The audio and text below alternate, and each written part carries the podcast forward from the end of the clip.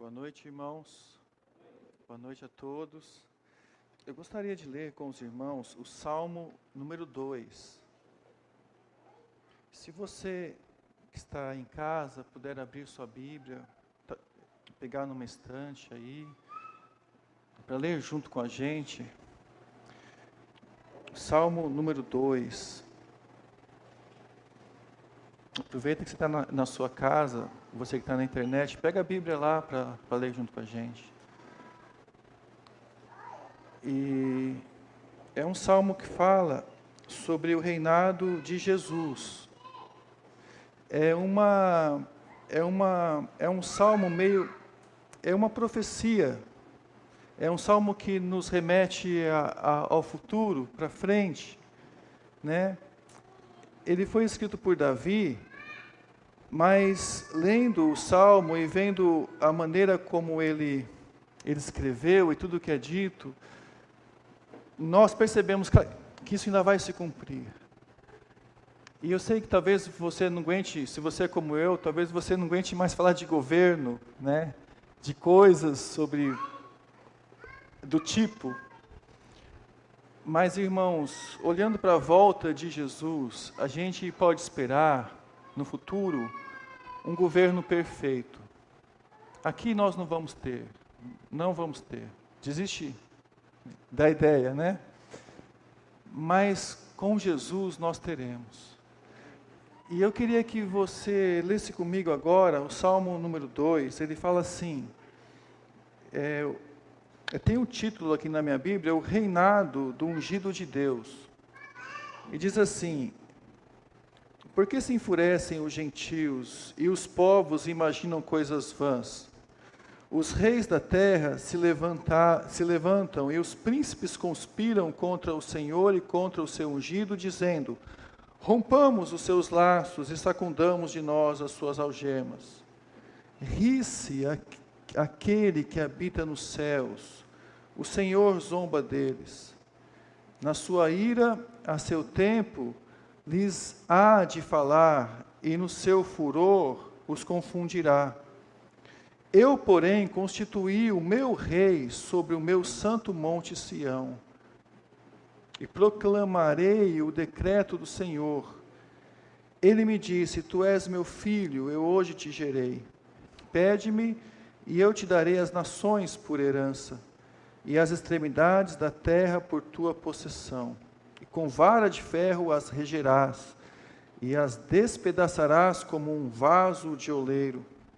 Agora, pois, ó, rei, ó reis, sede prudentes, deixai-vos advertir, juízes da terra.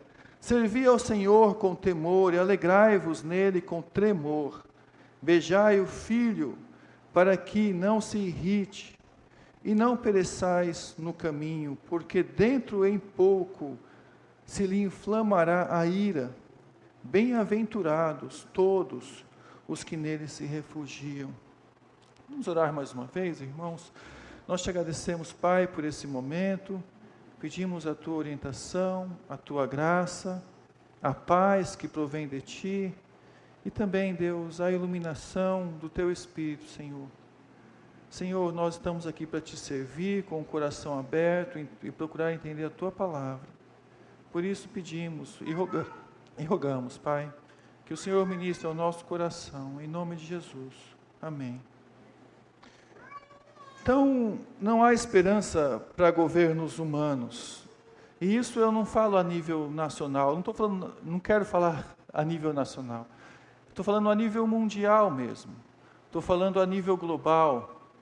Não há esperança quando você olha para o nosso mundo e vê que o nosso mundo tem pessoas como tem. E o que parece é que os países onde há mais democracia, há mais pessoas ainda lutando pelo poder, tentando dominar. A, a, impressão que a gente tem é que às vezes a gente tem dono, que, o, que o, a nossa nação, outras nações têm dono e a gente não sabe. E esses donos conspiram eles lutam, eles planejam contra Deus.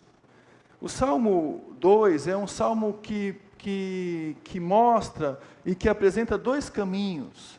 Apresenta dois caminhos, mas na verdade apresenta dois caminhos para a nação. olha, existe esse caminho e existe esse caminho para, para as nações. Diferente do Salmo 1, o Salmo 1 é mais individualizado, né? apresenta dois caminhos para indivíduos. Mas o Salmo 2 apresenta dois caminhos também para as nações. E esse rei messiânico que é aqui apresentado nesse salmo, ele é como se ele representasse Deus na terra. Era assim com Davi, que foi Davi que escreveu o salmo, o Novo Testamento diz que foi Davi. Então, era assim com Davi, um representante de uma autoridade de Deus na terra. Ele se enxergava assim porque ele recebeu de Deus isso na vida dele. Mas como eu já disse no início, esse salmo ele não ele não se cumpre exatamente em Davi, porque ele apresenta ali uma realidade que é mundial. São nações, são nações que, que, é que devem se curvar diante desse Messias, que agora é reconhecido aqui como Filho de Deus, o verdadeiro Filho de Deus. Ainda que o rei era reconhecido assim, porque quando ah, Davi recebeu a promessa de que o reinado dele, de que o, ter, teria uma descendência que não teria fim, a promessa é que o, o descendente seria reconhecido como filho de Deus, em 2 Samuel 7. Mas a gente entende hoje e vê bem claramente que o filho de Deus perfeito era esse Messias, que viria muitos anos depois. E, porém, o Salmo 2, como eu disse, ele não se resume a Davi, aos seus sucessores, pois, pois ele fala desse reinado universal, esse trono que é estabelecido para sempre. É um reinado que só pode se cumprir mesmo com a vinda de Jesus Cristo. E é esperançoso falar sobre a vinda de Jesus Cristo para o nosso coração. Então, para a gente se situar nesse salmo, nesse devido contexto, ah, a gente precisa olhar para adiante a gente precisa olhar para o futuro, para quando esse rei realmente vier. Como diz Zacarias, ele vai pisar lá, os pés dele vai tocar no Monte das Oliveiras. E quando os pés dele tocar no Monte das Oliveiras, os mortos ressuscitarão. Essa é a esperança do judeu. O judeu, ele acredita que quando o Messias vier, os mortos ressuscitarão. É tanto é que lá em Jerusalém, ao pé do Monte das Oliveiras, tem um cemitério. E nesse cemitério as pessoas são enterradas ali com a esperança de que quando o Messias vier, eles ressuscitarão ali. E nesse cemitério, de frente com ele, na entrada de Jerusalém, tem aquela entrada, aquela porta, onde, onde eles esperam que o Messias entre por ela por aquela entrada, por aquele muro de Jerusalém, por aquela porta. E é impressionante a gente ver essa esperança, a gente ter também essa esperança de esperar esse rei. Ele virá como rei, o leão de Judá. Agora, nesse registro aqui de, de, do, do Salmo 2, parece que tem quatro vozes aqui quatro vozes, e a gente vai procurar aprender um pouco com essas vozes. Como diz lá no comentário do Wisber, ele colocou quatro vozes e separou o texto assim. O texto assim, então do versículo de 1 a 3 é uma voz. É a voz da nas, das nações, é a voz dos governos mundiais, é a voz dos governantes, é a voz humana que olha e pergunta para Deus: por que se enfurecem os gentios e os povos se imaginam, imaginam coisas vãs? E aí os reis da terra se levantam e os príncipes conspiram. Veja bem, que quem conspira são, são os poderosos, são os príncipes. Quem se levantam são os reis da terra. E essa palavra se, se, levantam aqui, como diz na, na NVI, eles se colocam para a batalha. Os reis da terra estão se juntando para a batalha, os príncipes estão, estão conspirando contra o Senhor, contra o seu ungido, dizendo: rompamos os seus laços, sacudamos de nós as suas algemas. E nós sabemos que sem Jesus não existe esperança, nós sabemos disso. Sem Jesus não existe governo perfeito, sem o Messias não existe esperança. Mas é impressionante ver que os que os governantes fazem, os que os, o, o Salmo diz que o que os reis da terra fazem, eles conspiram com exatamente aquele que tem a única possibilidade de ter um governo perfeito. E aí eu fico pensando, há esperança para a gente aqui na terra, para a gente humano? Se não há esperança em governos humanos, se não há esperança nesses governantes que conspiram por autoridade, se, há, se não há esperança neles, eles conspiram com aquele que é o governo perfeito, com, a, com Deus. Eles conspiram, eles se desviam o seu coração, eles se enfurecem sem sentido, como o versículo diz, eles se enfurecem, eles imaginam coisas vãs eles, eles não têm uma razão de ser, porque quando as pessoas se confrontam com Deus, e quando as pessoas se enfrentam à autoridade verdadeira de Deus, elas perdem a razão, elas, elas perdem o verdadeiro senso de realidade, de verdade. Então elas conspiram coisas vãs, elas estabelecem o seu, sua própria vontade, os seus próprios desejos, suas próprias direções, mas sem Deus não há razão de ser. Continuam sendo coisas vãs, vazias, sem sentidos. Afastar de Deus em nossa vida torna a nossa luta vã, o nosso poder vão, sem sentido. E é uma facilidade imensa que tem para conspirar. Então eles se levantam, eles conspiram, e quando pessoas se juntam para criar essa, esse motim, essa militância, quanto mais gente tiver do seu lado, mais você acha, não é assim, que você tem razão. Quanto mais os governantes veem que tem pessoas apoiando eles, do lado deles, mais eles se inflamam, cheios de que defendem o povo, defende a razão e defende o seu jeito de ser. E a atitude é de confronto.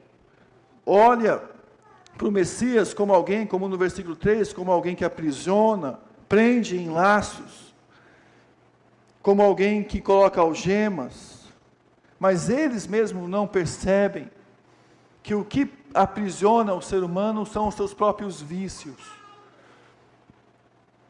É vão o seu desejo de seguir as coisas erradas, mas há no coração deles um desejo, um desejo que os aprisiona e que os faz se levantar contra o único que pode dar verdadeira liberdade. Irmãos, o mundo, ele se organiza contra Jesus. Movido de fúria, o mundo tem se organizado desde a época que esse salmo foi escrito, desde antes desse salmo ser escrito. Quando, por exemplo, Pedro pregou em Atos 2, ele citou esse salmo, esse salmo número 2 é um dos salmos mais citados no Novo Testamento. E ele já citou esse salmo dizendo que os líderes, que os governantes estavam se reunindo, planejando, e por causa do, desse plano eles mataram Jesus na sua primeira vinda. Se juntaram os principais judeus, os principais romanos ali presentes na época para matar o Messias. Então eles fazem assim, eles se indignam, eles planejam, eles conspiram o seu domínio para tentar levar a todos que estão com ele nessa guerra contra Deus. Esses que influenciam pessoas hoje no mundo, têm o coração tão voltado para as coisas malignas, que o interesse deles é influenciar pessoas, influenciar povos, para fazer com que eles mais rapidamente ataquem Deus, o plano de Deus. Foi assim quando Jesus morreu e ressuscitou. Foi assim que os líderes, como quando Pedro pregou e disse sobre esse salmo, ele estava dizendo: olha, essas pessoas têm influenciado o povo para lutar contra Deus, contra o seu ungido, contra Jesus. E é assim hoje, irmãos, pessoas têm procurado insistentemente, plan, de maneira planejada, levar o povo contra Deus, apagar o nome de Deus da história. Essa semana passada, ou essa semana, eu não lembro bem, eu vi uma ideia que está tendo no estado de São Paulo, por exemplo, de tirar das apostilas ah, aquela inicial antes de Cristo e colocar ali antes da era comum. Fazer materiais e distribuir isso. O que está por trás disso tudo? A, é a universalidade das religiões? Ou é diminuir o impacto que tem da história, do nome de Cristo, para levar as pessoas no futuro a se oporem ao Rei dos Reis? Será que isso não é planejado? Será que o ataque não é programado, como ele fala aqui? Os príncipes conspiram, os reis se posicionam para a guerra. Será que essas coisas acontecem de maneira natural ou será que é planejada? Ou será que existe por trás um pensamento filosófico, existe por trás uma agenda, existe por trás um organograma, existem metas, existem métodos para levar os povos a lutarem no exército errado, lutarem segundo a sua, a sua carne contra o Rei dos Reis. É para isso que os príncipes se organizam e nós sabemos quem esses príncipes estão servindo. E quando eu falo príncipes, são pessoas que nem sequer nós sabemos os nomes direito. Mas nós sabemos que influenciam governantes, influenciam nações, tem um programa assim estabelecido, e sempre foi assim. A única coisa sobre a qual essas nações concordam entre si, porque são nações que brigam entre elas, mas elas concordam com algo. Elas concordam, nós não queremos que esse reine sobre nós. Nós não queremos que esse rei de Israel que virá reine sobre nós. Nós não queremos servi-lo, nós não queremos, como eles dizem, as suas algemas, seus mandamentos que são vida, nós não queremos porque para eles são algemas. Nós queremos sacudir essas coisas. Irmãos, há milhares e milhares de cristãos que morrem, milhares que morrem anualmente no mundo, mas nós sequer ouvimos notícia. Será que isso não é um pensamento, um pensamento programado? Será que não é um pensamento programado fazer com que a gente sinta vergonha de assumir que somos cristãos? Será que o mundo não tem um pensamento programado, não tem uma agenda programada para isso? A gente precisa se posicionar também, mas em relação a isso. Porque para surgir o governo do anticristo, às vezes a gente pensa assim: quando tiver um governo global, um governo mundial, aí vai surgir o anticristo. E a ideia não é essa. A ideia do Novo Testamento que mostra não é do Antigo também. A ideia é que o anticristo, ele surgirá no meio de nações emergentes. E ele o conseguirá unir essas nações em torno. Ele conseguirá esse domínio, esse domínio mundial, mas esse domínio mundial não existia, não, não existia antes dele. O que existe antes dele é um, um mundo já preparado para que isso aconteça. E nós vemos e já sabemos que o nosso mundo está sim preparado. Está a qualquer momento pode surgir uma guerra, a qualquer momento pode surgir um acontecimento climático, a qualquer, a qualquer, a qualquer momento pode surgir alguma coisa que eleve alguém a esse patamar e que seduza as nações. Então, as condições para isso já existem. Como diz um, disse um teólogo que, que, que, escreveu em inglês, a primeira obrigação de toda alma não é encontrar sua liberdade. A primeira obrigação é encontrar o seu Senhor. é encontrar o seu Senhor. E nós já sabemos que o mundo já escolheu o seu Senhor. Mundo jaz no maligno, é um sistema, quando diz assim, que encontrou o seu Senhor, e por ele ter encontrado o seu Senhor, eles militam contra aquele que surgirá com o governo perfeito, o nosso Senhor. Agora, o discípulo de Jesus, ele carrega a sua cruz, e, e Jesus não oferece uma cruz porque ele quer ver a gente sofrer. Jesus ele oferece vida. Agora, por que nós pegamos uma cruz? E por que Jesus disse: se você quiser vir para os mim, pegue a sua cruz? Ele disse isso porque a cruz é a maneira como nós lidamos com o mundo. Nós lidamos com o mundo assim. É a maneira como Jesus nos ensinou a lidar com o mundo. Então, nós não fazemos acordo com o mundo, nós seremos perseguidos por causa do mundo. E se quisermos seguir ao Messias hoje, sem fazer concessão nenhuma, nós pegaremos a nossa cruz. Mas o que Jesus oferece para a gente é vida, e vida em abundância, vida tal que nós levaremos a nossa cruz, porque temos essa vida, seguimos a Jesus. Mas o mundo inteiro conspira, nós estamos inseridos num mundo que conspira assim. E é o que o Salmo 2 diz, e que foi assim desde a crucificação de Jesus.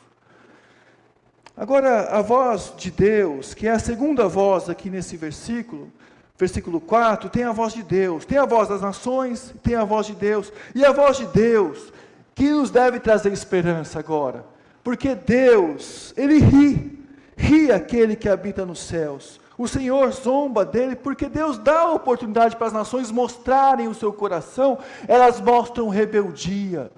Mas essa rebeldia de nada vale para Deus. Porque no versículo 5 ele fala: na sua ira, a seu tempo, no tempo certo, no tempo de Deus. E o que Deus está esperando é o tempo dele é ainda um tempo de graça e misericórdia. Eu vou ler um texto lá em Romanos 9, 22, que fala assim, 9, 21 e 22. Ou não tem o oleiro o direito sobre a massa para, no mesmo barro, fazer um vaso para honra e outro para desonra. Que diremos, pois, se Deus se Deus, querendo mostrar a sua ira e dar a conhecer o seu poder, suportou com muita longanimidade os vasos de ira preparados para a perdição, a fim de que também desse, desse a conhecer a riqueza da sua glória em vasos de misericórdia, para que para a glória preparou de antemão. O que o versículo de Romanos nos ajuda a entender é que Deus, a seu tempo, vai derramar a sua ira desses vasos que ele preparou para a perdição, para que pudesse mostrar para esse a, a sua ira, mas para a gente, que não somos melhores do que ninguém, a sua graça e a sua misericórdia. Deus está esperando o momento para mostrar a sua ira, para que a gente entenda nesse governo que virá com o Messias, que ele foi compassivo, misericordioso e gracioso com a gente, que decidiu pelo lado certo, que decidiu seguir a Jesus. Mas ele foi misericordioso para com a gente. Então, Deus está atuando assim no tempo certo. Deus quer mostrar sua misericórdia, que nos salvou. Nós merecíamos a condenação, mas Ele mostrou misericórdia. Mas lá do céu, Ele vê tudo isso, toda essa organização mundial, que aqui que nos dá angústia, para mim dá angústia. Depois eu comecei a reparar como esse governo, uma coisa acontece lá no outro lado do mundo e, e, e uma bomba explode aqui do lado da minha casa. Depois que eu comecei a ver a influência dessa gente, da maneira como eles militam contra Deus, me dá uma certa angústia. Mas o que me dá consolo é que eu lembro, existe o Salmo 2. Deus está olhando lá no céu e está rindo de todo o esforço humano de se guerrear contra o Messias, Jesus. Está rindo. E dizendo: Olha, eu só estou suportando isso porque eu ainda vou mostrar a minha ira e a minha misericórdia. Mas existe uma outra voz, é a voz do Messias, de Jesus.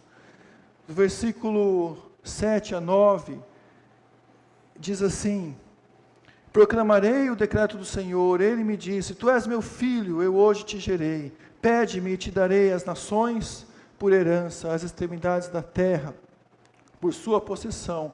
Com vara de ferro a regerás, e a despedaçarás com um vaso de oleiro, como quem bate um ferro num vaso que é duro, que não se arrependeu, ele vai ser quebrado.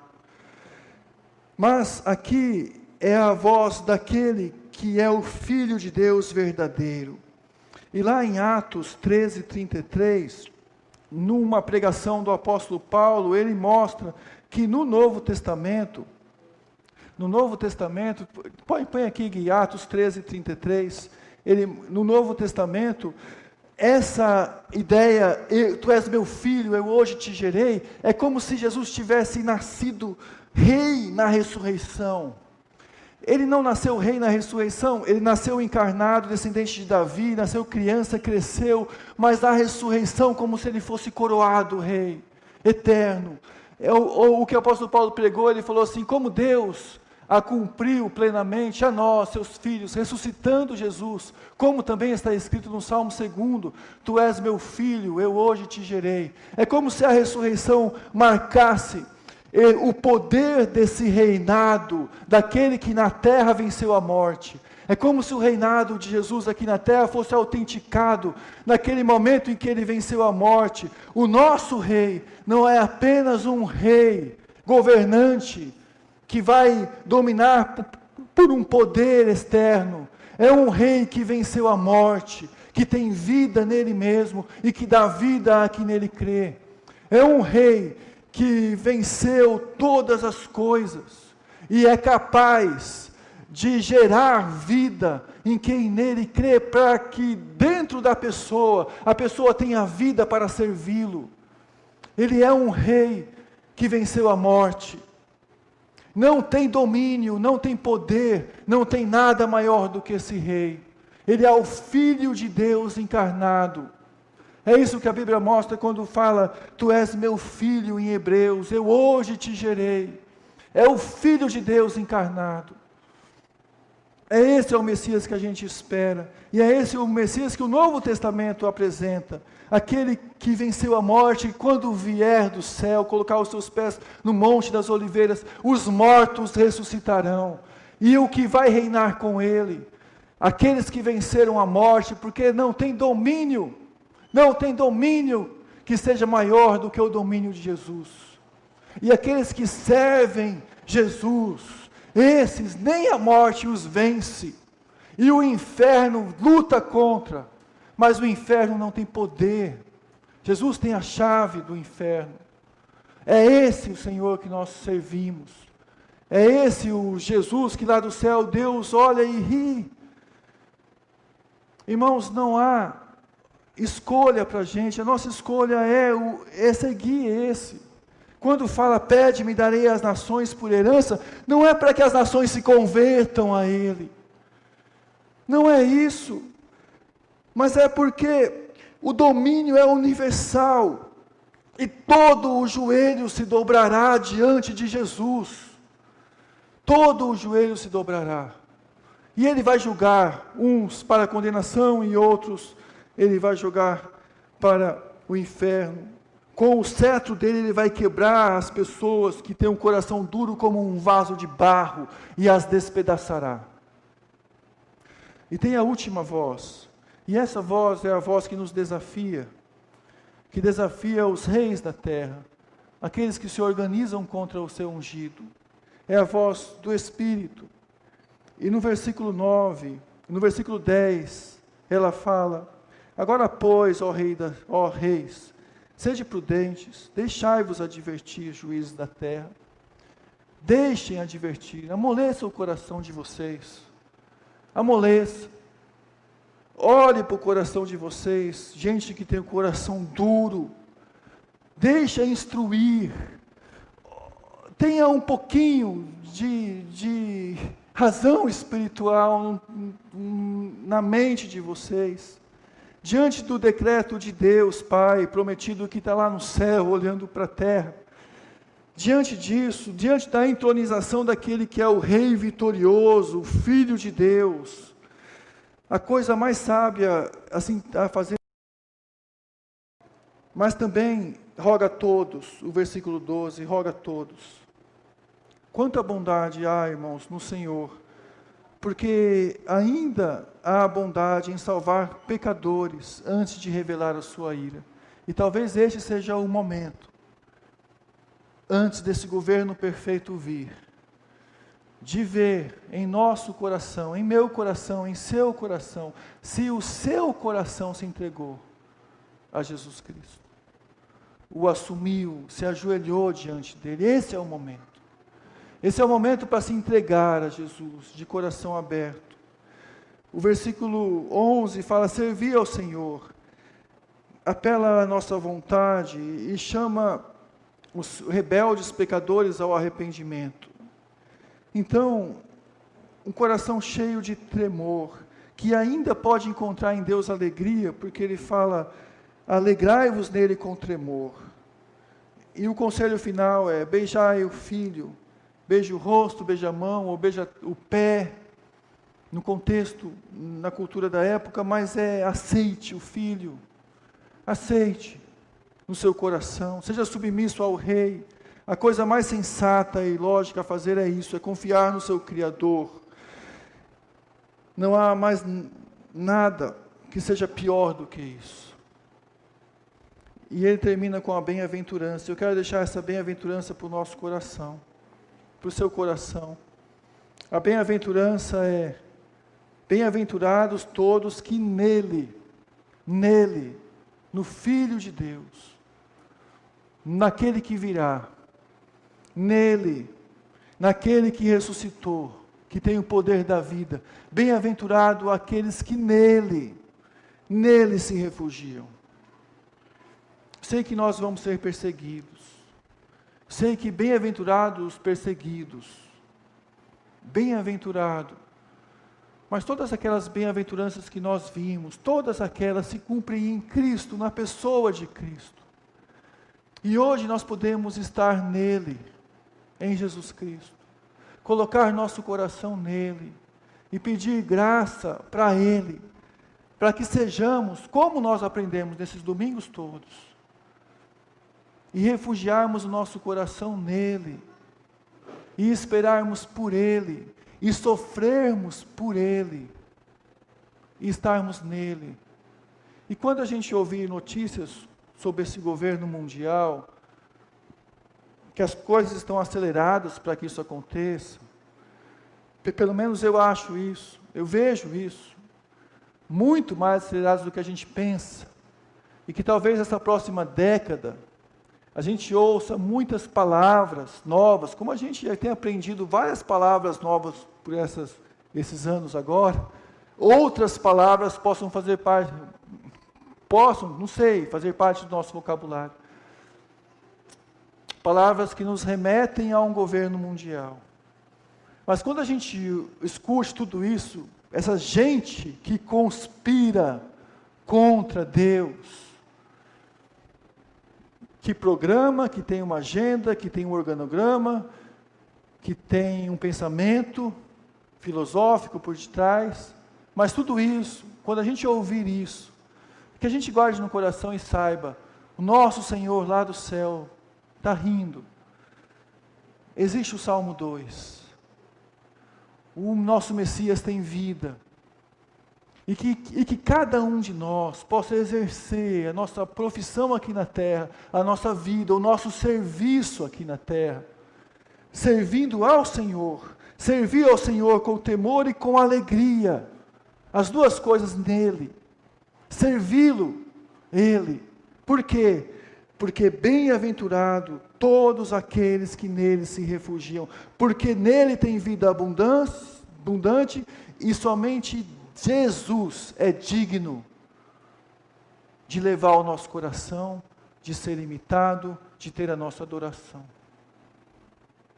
Vamos orar, irmãos. Baixe sua cabeça e olhe nesse instante.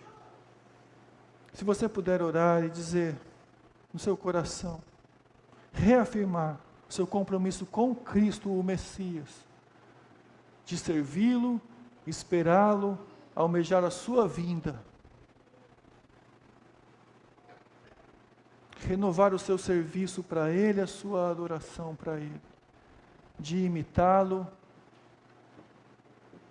e de nunca olhar para trás. Nunca no coração olhar para trás.